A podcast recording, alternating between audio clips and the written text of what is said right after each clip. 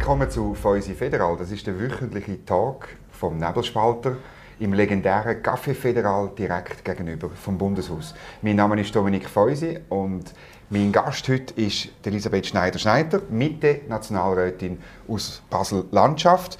Außenpolitikerin, Präsidentin der Handelskammer bei der Basel. Und wir reden mit ihr noch einmal, wir müssen noch mal reden über die Beziehung zu Europa mit dir, weil du ganz speziell auch, weil das für dich wichtig ist und weil das ganz speziell dich auch bewegt hat in den, in den letzten Jahren. Und dann reden wir noch über ein anderes Thema, nämlich über Transparenzinitiativen, über die Finanzierung von politischen Parteien und Kampagnen. Aber zuerst nehmen wir ein Glas Rotwein. Du hast dir einen gewünscht aus der Toskana, ein Levolte oder eine Leia. Du gehst gerne auf Italien, das weiß ich, du genießt Wir dürfen jetzt wieder auf Italien, es ist nicht mehr Risikogebiet. Toskana ist die zweite Heimat für dich. Also ich gehe jetzt gerade im Sommer nach Castellina. Also von dem her ah. ist das eine ah. gute Einstimmung auf Toskana. Ich freue mich. Ich habe einfach die italienische Wein sehr gerne und vor allem auch das italienische Essen. Ja, wunderbar. Also, zum, zum Wohl. Wohl.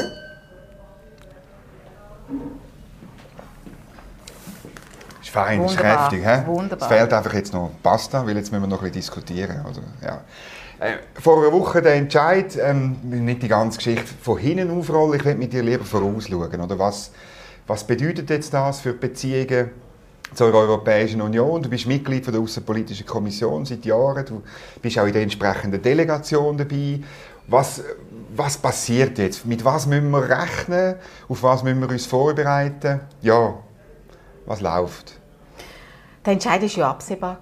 weil mhm. man hat gespürt, dass es sehr schwierig wird im Bundesrat, dass verhärtete Fronten sind. Ähm, auch seitens von der EU hat sich ähm, haben sich die zuständigen äh, Leute nicht bewegt und von dem her ist es absehbar gewesen, dass mhm. der Entscheid so gefällt wird. Ich bin immer davon ausgegangen, dass es äh, zweiseitige Entscheidung ist. Ich bin eigentlich erstaunt gewesen, dass der Bundesrat einseitig äh, die Nicht-Unterzeichnung beschließt. Und ich habe immer auch ein bisschen gewarnt vor einer möglichen Eskalation durch so eine einseitige mhm. Entscheidung. Mhm. Aber die ist jetzt getroffen worden und ähm, mal schauen, wie es jetzt weitergeht. Was mir schon ein bisschen Sorgen macht, ist, dass ich das Gefühl habe, dass kein konkreter Plan besteht. Ich habe immer gesagt, ich hänge nicht an einem Rahmenabkommen, wenn ein Plan besteht, wie man die bilateralen ähm, sinnvoll weiterführen kann. Und jetzt spüre ich einfach, dass in Bezug auf die einzelnen schwierigen Punkte eben keine Strategie vom Bundesrat besteht. Und das beunruhigt mich. Ja, aber er hat ja gesagt, jetzt will man den Kohäsionsbeitrag verstetigen. Ähm, das, das, kommt, das Geschäft kommt im Bundesrat, oder? Und, und, äh, und dann will man den politischen Dialog pflegen. Also gar, gar nichts ist nicht um, oder? Ja, also wenn man jetzt anfängt, den politischen Dialog zu pflegen, dann ist es vielleicht ein bisschen spät. Gut, also, ja. Der Bundesrat hat es einfach auch verpasst, mit den Nachbarstaaten einen Dialog zu pflegen. Nach Brüssel ist der Herr Gassis nie gereist. Äh, man hat, ähm, Weil es keinen Stuhl hat für ihn? Man hat Prioritäten einfach anders gesetzt. Und für mich ist es einfach viel wichtiger, auch den Kontakt zu den Nachbarstaaten, mhm. zu der EU zu pflegen, statt nach Asien und weiß nicht wohin überall zu reisen. Und das hat man einfach verpasst. Man hat auch durch das keine Freunde, außer der Sebastian Kurz, wenn man jetzt gestern genau. gehört hat. Genau, ja. genau. Es war noch beeindruckend, wie deutlich dass der Sebastian Kurz also er hat in der Rundschau, man würde sagen, hat er klar gesagt, er werde sich dafür einsetzen, dass ähm, Kooperation mit der Schweiz gleich bleibe und keine Abstriche hätte. Das hat mich sehr gefreut, dass der Sebastian Kurz das so ganz deutlich gesagt hat. Das wird wohl daran liegen, dass meine Partei die Mitte ihn immer gepflegt hat. Er ist ja äh, ab und zu mal in der Schweiz gewesen. Wir haben ab und zu ähm, zusammen äh, dort können, ähm, Politik betreiben. Mhm. Wir gehören ja zur gleichen Familie, zur Europäischen Volkspartei. Aber der Sebastian Kurz sieht natürlich auch den Vorteil von einer direkten Demokratie, vom Föderalismus und das Rahmenabkommen ist halt ähm, auch ganz in, in äh, starker Verbindung zu unserem System zu mhm. sehen und auch zu bewerten. Mhm. Also er hat ja auch noch gesagt, es gibt irgendwann einen Gipfel, ich, ehrlich gesagt, ich weiß nicht genau wann, es gibt einen Gipfel von der Staats- und Regierungschefs. Genau. Äh, und er, er hat dafür gesorgt, dass die Schweiz dort ein Thema ist und er wird dort sozusagen ähm, äh, dafür, er hat gesagt, kämpfen äh, dass, dass wir nicht bei Horizon, also bei der Forschungszusammenarbeit, das Problem bekommen und, und auch, dass, äh, er hat es erwähnt, die bilateralen Abkommen aufdatiert werden, das, was mhm. bis jetzt nicht möglich war. Mhm. Es wird sehr schwierig sein, ähm, überall ähm, jetzt die Grundsatzdiskussionen nochmal aufzumachen, weil die ähm, Staatspräsidenten, die Minister, die haben eigentlich ihre Entscheidungen gefasst. Die EU-Kommission hat nicht losgelöst von, denen, von deren Institution entschieden. Aber es ist tatsächlich so, dass es noch ein Dossier gibt, wo die Würfel noch nicht gefallen sind. Das ist ähm, Horizon Europe. Da mhm. werden wir vermutlich zwar Drittstaat, aber wo wir, an welchen, von welchen Programmen wir dort konkret denn ausgeschlossen sind, das ist mhm. zum jetzigen Zeitpunkt noch nicht klar. Und der Sebastian Kurz sieht, dass ähm, der Forschungs-Innovationsstandort Europa ähm, halt, also dass dort die Schweiz als äh, starke Volkswirtschaft eben auch dazugehört mhm. und dass es letztlich beiden dient, wenn mhm. wir hier eine gute Lösung finden. Ja, also ich, ich finde es noch interessant, oder, ähm, weil es so zeigt, dass irgendwie der Ball schon auch bei der EU ein bisschen liegt, was sie jetzt macht. Also tut sie jetzt die Drohungen wahr machen und, und uns eben zum Beispiel äh, noch mehr Schrauben anziehen? Oder macht sie das nicht? Bis jetzt hat sie nichts gemacht, man gehört dann nicht so wahnsinnig viel. Also vielleicht, vielleicht ist es gar nicht so schlimm. Du hast gesagt, es ist eine Eiszeit, die kommt. Also ich könnte, ich könnte, mir vorstellen, dass eine Eiszeit kommt. Also nein, ich könnte mir das nicht nur vorstellen, sondern sie kommt ganz bestimmt. Weil man muss sehen, es braucht ein neues Mandat, also auf beiden Seiten, bis das Mandat seitens von der EU für steht was? für neue Verhandlungen. Bis das Mandat seitens äh, von der EU steht, äh, wird es zwei, drei Jahre gehen. Wir auf unserer Seite brauchen auch wieder ein, ein neues Mandat. Vermutlich ähm, wird das nicht mehr ein umfassendes Mandat sein, sondern sektorielle, äh, also es wird Verhandlungen geben um sektorielle Abkommen. Aber ähm, es wird sich zeigen, es braucht jetzt auch viel Fingerspitzengefühl ähm, und ich hoffe auch, dass man möglichst bald diesen Dialog sucht und ich bedanke mich bei den Nachbarstaaten, wenn sie ein gutes Wort auch für uns einlegen. Aber warum ist das zwischen Ihnen eine Eiszeit für dich? Weil ähm, wir haben bilaterale Verträge und eben der Herr Kurz hilft uns, dass wir bei der Forschung und so, dass das nicht passiert. Ja, also wenn ich jetzt sehe, dass die MedTech-Produkte-Äquivalenz wegfällt per 26. Mai, wo ja, was ja auch letztlich um Versorgungssicherheit geht von der EU, also wo es auch um äh, Gesundheitsfragen geht, gerade in einer Pandemie, mhm. ähm, man, ja, macht, machen ja eigentlich die, die Viren keinen Halt vor Grenzen dass dort die EU entschieden hat, so eine wichtige Äquivalenz einfach wegfallen zu lassen, einfach auslaufen zu lassen. Das ist schon schwierig und ähm, was ich jetzt auch vernehme aus EU-Kreisen, dass die ganze Frage von der Maschinenindustrie, also dass die Maschinenprodukte-Äquivalenz vorgezogen wird und auch wegfallen Dort geht es dann um andere Summen als bei der MedTech-Branche.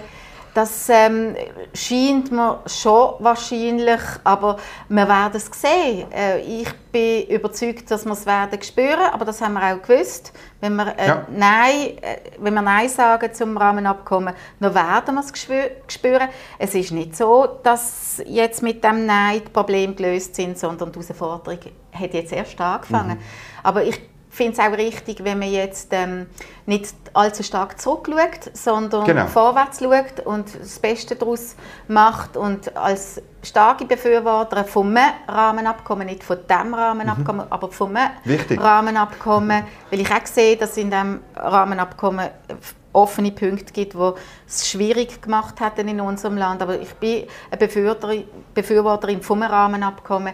Ähm, ich sehe einfach, dass man, dass man jetzt in Zukunft muss schauen und schauen, dass man da mhm. in Bezug auf die offenen Punkte äh, Lösungen mhm. braucht. Soll man den Kohäsionsbeitrag zahlen und verstetigen und, und, und ja?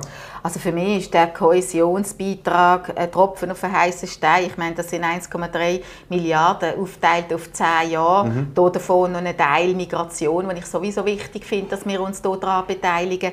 Ich sehe den Kohäsionsbeitrag auch als Beitrag zur wirtschaftlichen Entwicklung von den Ländern, die wieder neue Märkte könnten erschließen mhm. für unsere Unternehmungen. Also ähm, ich denke, wenn es darum geht, ähm, die Beziehungen zur EU zu stabilisieren, die Eskalation zu verhindern, dann ist das sicher ein Weg, den man gehen kann, jetzt die, den Beitrag, der gesprochen ist vom Parlament, mhm. auszulösen. Ähm, sollen wir ihn auch dann auslösen, wenn die EU die Schweiz weiterhin so ein bisschen diskriminiert in verschiedenen Fragen, sei es bei den Börsen, sei es vielleicht bei Horizon Europe, oder, oder soll man sagen, ja, wir bleiben eigentlich so, also hören auf, die Machtpolitik zu machen und dann tun wir eigentlich auf, unser, auf unseren Nadelstich verzichten. Mhm. Also es gibt verschiedene Bereiche, wo wir ein bisschen Sorgen machen. Ähm, die, Börsenäquivalenz, die fehlende Börsenäquivalenz haben wir ja sehr gut mit nationalen Massnahmen mhm. können auffangen. Ähm, Im Bereich von MedTech ähm, haben, kann man mit, mit ausländischen Zertifizierungsstellen, mhm. bevollmächtigten Stellen, kann man es wird zwar sehr viel teurer, aber man hat einen Mechanismus, wo man, wo man kann die, zumindest das Verfahren so gestalten kann, dass man weiterhin können exportieren kann. Was man einfach extrem Mühe macht oder auch Sorgen macht, das ist die Versorgungssicherheit mit Strom. Das ist einfach noch nicht auf dem Radar mhm. von der Schweiz, dass ähm, die Versorgungs, äh, die, die, europäische Versorgungssicherheit, das, das System, das die EU aufgebaut hat, wo die Schweiz sich stark beteiligt daran hat, dass die Schweiz dort ausgeschlossen wird. Und wenn man sieht, wie viel wir importieren, und wie unsere Energiestrategie aufgebaut ist, auf Import aus dem Ausland, nicht ganz konsequent, aber es ist so, dann macht man das doch, doch Sorgen. Die ähm, ganze CO2-Gesetzgebung baut auf, auf Stromimport. Die Energiestrategie 2050 baut auf, auf Stromimport und auf Entgegen dem Slogan von damals. He? Also. Und, und ähm, auf ein Stromabkommen. Jetzt ja. haben wir eine neue Situation. Ja. Das Abkommen wird nicht kommen. Von dem her wird äh, die Bundesrätin Frau Sommaruga äh, müssen aufzeigen, mhm. wie die Versorgungssicherheit ohne Rahmenabkommen mhm. kann sichergestellt werden ja, Die Elektrizitätskommission hat heute Morgen gesagt, das, was geplant ist an inländischer Kapazität, äh, reicht nicht. Also so deutlich also, die Telekom hat immer ein bisschen gewarnt. Wir, wir, wir, kommen auf mehr Import oder so. Aber heute Morgen hat sie richtig gesagt, ihr müsst mehr zubauen. Es ist so, ähm, die EU hat natürlich auch Entscheidungen getroffen, wo man nicht hätte können damit rechnen konnte. Beispielsweise, dass 70 Prozent von allen Kapazitäten im EU-Binnenmarkt verwendet werden Genau, nicht exportiert werden dürfen. Nicht exportiert werden dürfen. Mhm. Und man sieht ganz klar, dass was sie jetzt auch mit dem Rahmenabkommen versucht hat, ähm, die EU will einen Binnenmarkt und will auch einen Strombinnenmarkt. Und wenn die Schweiz da nicht pariert, dann wird sie einfach ausgeschlossen. Mhm. Und, ähm, die, haben wir... Dein Parteikollege, Carlo Schmid, früheriger Präsident von der ELCOM, hat das imperiales Gehabe genannt, oder? Also schon, der hat natürlich recht ein Stück weit. Äh, er hat natürlich recht und ich glaube, wenn es ein Blackout gibt in der Schweiz, im Herzen Europas, dann nützt das letztlich auch der EU EU nicht. Mhm. Und da muss man einfach nach Lösungen suchen. Und für mich ist es halt wichtig, dass die ganze Energiestrategie, dass man, dass man die kann hierhin ähm, ändern, dass man deren äh, Entwicklung jetzt mhm. kann Rechnung mhm. tragen kann. Ja. dem EU-Imperialismus bezüglich Strom, EU-Strom-Binnenmarkt mhm. auch muss Rechnung tragen. Ist nicht das Verrückte, das staune ich bei dir, dass die EU ähm, das in Kauf nimmt, dass das auch für ihre Mitglieder keine schöne Situation wird. Also sie nimmt den Schaden von der eigenen Seite in Kauf, weil sie Druck auf die Schweiz will machen. Das finde ich schon noch. Das haben wir ja sind wir uns nicht mehr gewöhnt, oder? Ja, das sind wir uns nicht gewöhnt und das haben wir ja auch gesehen bei dieser ganzen wegfallenden MedTech-Äquivalenz. Genau. Da hat sie in Kauf genommen, dass ihre MedTech-Firmen nicht mehr können in die Schweiz exportieren. Mhm. Also das, das schwächt ja ähm, die Branche auch und von dem müssen wir uns zusammenraufen und Lösungen finden, weil wenn wir uns innerhalb Europas in diesen innovativen Branchen schwächen, dann noch andere Staaten äh, profitieren und ihre mhm. Wettbewerbsfähigkeit mhm. steigern. Wir schwächen uns mhm. und die Schweiz ist einfach Teil von Europa, da müssen wir Lösungen mhm. finden. Eine von diesen Branchen ist die Pharmabranche, die sich ganz stark eingesetzt hat für das Rahmenabkommen. Ähm, du bist als Präsidentin von der Handelskammer bei der Basel näher bei, bei, bei diesen Firmen. Es sind, nicht nur die zwei berühmten, sondern es ist, es ist ja Basel, Basel ist ein ganzer Cluster, sagt man heute, oder? Sag du mir mal, was, was, äh, man hat auch ähm, diese Woche noch ein bisschen lesen dass, dass sie bisschen dem nachtrauern und dass sie, dass sie äh, Konsequenzen fürchten. Sag du mir, was genau für die Region Basel und der Cluster auf dem Spiel steht, jetzt, abgesehen von diesen Punkten. Also, weil ich das nie richtig begriffen habe, die, die, die Firmen haben ja längstens Repräsentanten in anderen Ländern. Sie haben längstens äh, Zertifizierungen auf der ganzen Welt. Das sind ja nicht, äh, ja. Mhm. Also man muss einfach sehen, dass eine Firma wie Novartis von heute auf morgen halt einfach die Schweiz könnte verloren. Bei der Roche ist eine Familie, hat die Familie immer noch einen, einen grossen, starken Einfluss, denke ich das nicht, aber Novartis ist, ist global 2% von ihrem ganzen Umsatz wird bei uns umgesetzt und ein großer Teil von ihren Steuern zahlen sie auch bei uns. Also von dem haben wir, genau, also ich bin von Basel-Land, aber trotzdem genau. haben wir einen Haufen Arbeit, Arbeitnehmende, die bei uns ähm, auch Steuern zahlen. Aber jetzt zurück zum Interesse. Ähm, ich meine, Novartis und Roche, die, die Pharmabetriebe, das sind halt einfach exportorientierte Unternehmungen und äh, von, dem, von diesen ähm, Produkteäquivalenzen werden mittelfristig auch die Pharmaprodukte betroffen sein. Und unter das MRA-Abkommen fallen rund 20 äh, verschiedene Industriebereiche und auch die Pharma. Das heißt mittelfristig wird, wird auch die Pharma nur noch unter komplizierten Umständen können exportieren. Jetzt ist es so, dass viel schon gar nicht bei uns produziert wird. Ja, natürlich. Und, ja, aber die Deindustrialisierung macht mir natürlich auch Sorgen. Immer mehr ähm, Unternehmungen gehen ins Ausland produzieren, produzieren nicht mehr in der Schweiz. Und das tun wir natürlich mit dem Entscheid jetzt vom 26. Mai, die wir das natürlich auch ähm, be beschleunigen und das macht mir einfach Sorgen. Die Großen sind nicht das Problem. In der Tat, du mhm. sagst das richtig, die organisieren sich. Mhm. Das Problem sind eigentlich die kleinen und mittleren Unternehmungen, die jetzt auch unter starken administrativen und, und finanziellen mhm. zusätzlichen mhm. Aufwendungen leiden. Mhm. Und da ist es jetzt am Bundesrat, Möglichkeiten aufzuzeigen, wie man da kann mhm. entlasten kann. Also bist du der Meinung, so ein bisschen wie die FDP oder der, Hans-Uli Bigler, der da war, der gesagt hat, es braucht ein Fitnessprogramm, damit man eben, also man, man könne viel mehr erreichen an, an Entlastung von diesen Firmen, wenn man eben in der Schweiz weniger Bürokratie und Administration hat? Oder? Also ich, ich, bin einverstanden mit seiner wirtschaftspolitischen Forderung, Abschaffung von Industriezöll, genau. weniger Regulierung, ähm, Verrechnungssteuerdossier. Also da bin ich halt, ich, ich bin auf der wirtschaftspolitischen Seite, also beim liberalen Flügel, wo mhm. auch denke, wenn ich denke, man muss alles daran setzen, unsere Unternehmungen zu entlasten. Aber auf der anderen Weg muss man auch sehen, dass das Dossiers sind, wo halt auch wieder Widerstand von, von links geben. Also mhm. sind alles Fragen, die nicht einfach rund, ähm, rund durchgehen. Jetzt eines von diesen Dossiers ist ähm, die Freihandelspolitik, ja. wo, wo schon längst ein Mercosur-Abkommen mit den südamerikanischen Staaten oder ein Freihandelsabkommen mit den USA ansteht. Aber das sind Dossiers, wo unsere Exportindustrie sehr viel würde bringen, aber wo höchst umstritten sind im Parlament. Und wenn wir jetzt gesehen haben bei der Abstimmung über das Freihandelsabkommen mit Indonesien, ähm, das wird beim Volk nicht mehr einfach so durchgehen. Mhm. Und da muss man sich gut überlegen, ähm, wie man Allianzen schafft, um die, das mhm ähm, sage jetzt einmal, liberale Wirtschaftsförderungsprogramm durchzubringen. Überhaupt im Inland durchzubringen? Ja, ja, ja. Für mich braucht es eine Exportoffensive. Ähm, wir müssen ähm, alles daran setzen, dass unsere Exportunternehmungen ähm, möglichst hürdenfrei können exportieren können. Mhm. Ja, und äh, ja, ja, wird sicher nicht ganz einfach, das sehe ich. Du hast jetzt angesprochen, den Abstimmungskampf.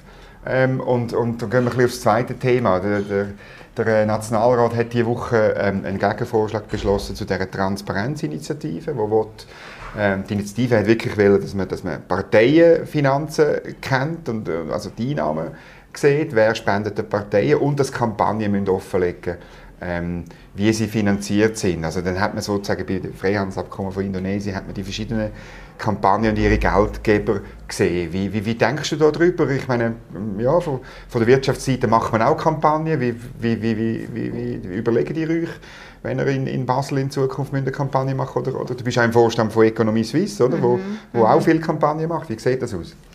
Also wenn ich sehe, wie die Linken Geld haben können mobilisieren gegen die Konzernverant äh, für, für die ja, genau. Konzernverantwortungsinitiative, dann muss man fast Sympathien haben äh, zu, zu dieser Initiative.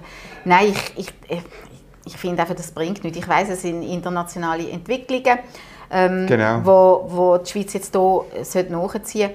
Aber wir haben einfach ein ganz anderes System als in anderen Staaten. In den mhm. meisten Staaten sind ähm, Parteien finanziert vom Staat, hat man auch ein Berufsparlament Und äh, wir haben das nicht. Wir haben ein System, wo die Parteien selber Geld mobilisieren für ihre Wahlkämpfe, für ihre Kampagnen. Und da ist es halt einfach so, dass man jetzt auch gerade ich für meinen Wahlkampf, ich habe ähm, ganz Haufen Beiträge von Unternehmungen, von, äh, ja, von allen Seiten, die mich unterstützen. Und das gehört halt einfach auch dazu, dass man unterstützt wird von der Wirtschaft, von Organisationen, die einem nachstehen. Und das ist ähm, wesensfremd, dass man, die, dass man publik macht, wer das ist. Mhm. Ähm, weil, welche Unternehmung zahlt mir 15'000 Franken, dann muss sie sich ja zur Mitte bekennen oder zu mir bekennen, muss damit vielleicht wirtschaftliche Nachteile in Kauf nehmen, weil dann mhm. vielleicht der, der SVP wählt, nicht mehr einkaufen in diesem Laden. Das ist, in unserem direktdemokratischen System ist das sehr schwierig. Ich bin auch überzeugt, dass es eine falsche Transparenz ist. Man kann dann irgendwelche, Wieso? weil man äh, irgendwelche Gefäße kann, irgendwelche Vereine kann gründen, dann hat man halt, tut man halt all die Spenden, die tut man dann halt dem Verein äh, zukommen und man kriegt dann eine Spende von 50'000 Franken für einen Wahlkampf vom Verein für irgendwie die Unterstützung des politischen Wirkens und dann hat man die Transparenz auch Also es wird umgangen. Äh, die internationalen Erfahrungen sind natürlich so. In jedem Land wird es irgendwie umgangen. Ja, und, und ähm, wir haben einfach, also wenn ich jetzt sehe, ich bin lange im Europarat, da habe ich meine ganzen Einkünfte transparent machen okay. Und ähm, äh, ja, ich habe einfach, ich habe das auch immer eine Alibi-Übung gefunden gegenüber anderen Staaten, wo Korruption ähm, ein wirkliches Problem ist und die Transparenz hat null und nichts äh, gebracht, äh, politische, also Korruption im politischen Umfeld zu verhindern. Aber es ist eine internationale Entwicklung, die vor allem ähm, die linken Parteien aufgenommen haben. Ich glaube, dass es letztlich dazu führt, dass wir ein staatliches Parteienfinanzierungssystem ähm, brauchen. Ah, meinst du, dass wenn das über, über die Bühne geht, dann wenn, kommt die nächste Forderung? Dann okay. kommt ein staatliches Parteienfinanzierungssystem mhm. und ich bin absolut dagegen. Wir haben uns immer selber organisiert, Finanzierung immer selber sichergestellt in, in den Parteien und mit einem staatlichen Parteienfinanzierungssystem sind wir noch, sind wir noch beim Berufsparlament und ich möchte das einfach nicht. Mhm. Mhm. Hast du das Gefühl, äh, die Spenden werden dann zurückgehen? Also wirst, wirst, du, wirst du, so wie du jetzt vorher angetönt hast, eben vielleicht sei, äh, will die Firma dir keine Spende geben, weil sie ja nicht will, dass ein, jetzt ein FDP oder ein SVP kommt, äh, dann sagt, ah, wenn, wenn der, der Geld gibt, dann gehe ich nicht dorthin posten oder so. Ja, so wie jetzt das in dem Gegen, direkt, ähm, indirekten Gegenentwurf vorgesehen ist, ähm, sollen ja Spenden ab 15'000 Franken dann deklariert werden ja, müssen. Ähm, also ich kriege jetzt im seltensten Fall 15'000 Franken, sind, äh, sind ähm, kleinere kleinere Beträge, aber die Partei kriegt natürlich je nachdem schon größere ähm, Beträge. Mhm. Aber so die ganz großen Unternehmungen, die haben ja auch ihr System die haben ja auch Governance-Bestimmungen, wo sie ihr System dahin gewechselt haben, dass jede Partei, die etwas möchte, bekommt. etwas kriegt. Genau. genau aus diesem Grund, weil sie sich einfach nicht können leisten können, nur eine Partei zu, mhm. mhm. ähm, zu unterstützen. Ja, was ich denke, man wird Möglichkeiten finden, um, um halt dann trotz allem die Unterstützung können zu leisten, eben mit, mit so Gefäßen, die man kann bilden kann. Mhm. Und dann kommt es wieder Aber dann ist, dann ist es auch intransparent am äh, Schluss wieder, es Ist, ja, mhm. ja. Und, und ähm, es geht ja darum, Korruption zu bekämpfen. Mhm. Und mit dieser Initiative und auch mit dem indirekten Gegenentwurf, den wir jetzt daran mhm. basteln, können wir Korruption mhm. nicht wirklich verhindern. Wenn ähm, jemand will, Korruption begehen, mhm. bestechen, Politiker bestechen, wird man das einen mhm. Weg auf einen anderen Weg können machen Aber man muss sagen, wenn die Initiative das Volk kommt, dann hat sie gute Chancen, weil wir wollen keine korrupten Politiker, wir ja. wollen grundsätzlich auch, dass solche Finanzflüsse transparent werden. Ähm, von dem her hat sie gute Chancen und ich habe Verständnis dafür, dass man einen indirekten Gegenentwurf mhm. schafft dazu. Mhm. Bist du schon konfrontiert gewesen, dass irgendwie jemand weißt, dir Geld gegeben hat für jetzt zum Beispiel einen Wahlkampf ähm, oder sonst eine Kampagne und nachher hat er irgendwie konkret etwas wählen? Also er hat gesagt, so, also jetzt wetten wir dann schon, dass du bei dem Geschäft oder also das, das, ist mir jetzt wirklich noch nie passiert. Ja. Und ähm, auch die Parteien werden ja finanziert, vor allem auch von ja. großen Unternehmungen, aber ja. es ist nie irgendwie mit der Erwartungshaltung verbunden, man muss mhm. jetzt hier ähm, abstimmen. Und es steht und fällt mit dem Politiker, mit dem Rückgrat vom mhm. Politiker, dass man auch Geschenke nicht annimmt, dass man zurückhaltend ist, äh, aus äh, heiklen Quellen Geld anzunehmen für einen Wahlkampf. Und das ist äh, in der Verantwortung der Politikerin und vom mhm. Politiker. Mhm. Und da habe ich bis jetzt für mich die Verantwortung wahrgenommen und ich erwarte auch von meinen Kollegen, dass sie die nötige Sensibilität haben, in einem Wahlkampf äh, hier sorgfältig mit, mit so Spendengeldern mhm. umzugehen. Im Ausland fällt mir auf, alle diese Regelungen haben einfach dazu geführt, dass du früher oder später dann einen sogenannten Spendenskandal hast. Oder? in allen Ländern gibt es einfach, das ist die Folge von dieser Regelung, oder? Ja, also... Werden wir das dann auch haben? Also, also das haben wir ja eigentlich relativ... Also das haben wir ja eigentlich in der Schweiz nicht. Weil man eben weil keine, keine Re weil man es nicht weiß, weil wenn man keine Regelung ähm, hat diesbezüglich. Aber eben, ich glaube, wir sind wirklich ein einzigartiges System mit, unserer, mit unserem direktdemokratischen System, auch mit der Art vom Wahlkampf führen, mit Art Initiativen zu lancieren, wo wir ja alle auf die Straße gehen, mhm. gehen Unterschriften sammeln. Das ist viel weniger institutionalisiert mhm. und das ist auch das Erfolgsmodell von mhm. unserem Land. Und ich finde es schade, wenn man das einfach immer wieder ähm, hinterfragt, weil man meint, man muss internationale Regelungen übernehmen, die geschaffen worden sind, vielleicht aus, weil, wenn in irgendwelchen Staaten was nicht gut funktioniert. Ähm, ja, weil, weil dort Missstände herrschen. Mhm. Und bei Kampagnen siehst du das auch so, weil dort haben wir manchmal schon den Eindruck, weißt, dass irgendwie, dass insbesondere auch, auch die Wirtschaftsverbände natürlich wirklich Millionen in eine Kampagne buttern Konzernverantwortung ist die andere Seite auch nicht äh, schwach dotiert, aber in der Regel ist es schon so, dass die eine Seite mehr hat als die andere. Du siehst das nicht so? Also wenn man jetzt sieht, ähm, was eben im Rahmen von der Konzernverantwortungsinitiative mhm. passiert ist, aber jetzt auch bei der Pestizidinitiative, also die linke Seite hat enorm viel Geld. Und, aber nicht ähm, Parteien, sondern wo wir jetzt... Äh, die Transparenz machen, sondern die NGOs. Ja, die NGOs, die enorm viel Geld ja. haben und dort ist es natürlich schon auch mal ähm, spannend dort zu wissen, woher denn das Geld kommt. Wenn es nicht deine Seite ist, dort willst du gerne hineinschauen. Nein, aber ich glaube, bei einer Konzernverantwortungsinitiative ist ja klar gewesen, wo die Unterstützung kommt. Ich meine, das sind ja. die exportorientierten Industrien, gewesen, die ein äh, großes Interesse daran haben, weiterhin hürdenfrei können zu exportieren. Und ja, ich glaube, das ist klar gewesen. Bei, bei, vielen Kampagnen ist es ja eigentlich klar, wo das Geld herkommt. Mhm. Mhm. Ohne, dass man jetzt genau weiß, mhm. ähm, die und die Unternehmung hat so und so viel gespendet. Aber die, die Richtung, aus welcher jetzt das Geld kommt, das ist eigentlich immer klar gewesen. Wo der Wein herkommt, wissen wir. Und ich glaube, es ist noch nicht Korruption, wenn ich dich zu einer Flasche Wein laden, oder? Also besten Dank, das ist ein sehr guter Wein von einer wunderbaren Region. Das gibt einem auch wieder die Energie weiter zu politisieren für unser Land. Hervorragend. Zum Wohl. Danke, dass Zum Wohl. Danke vielmals.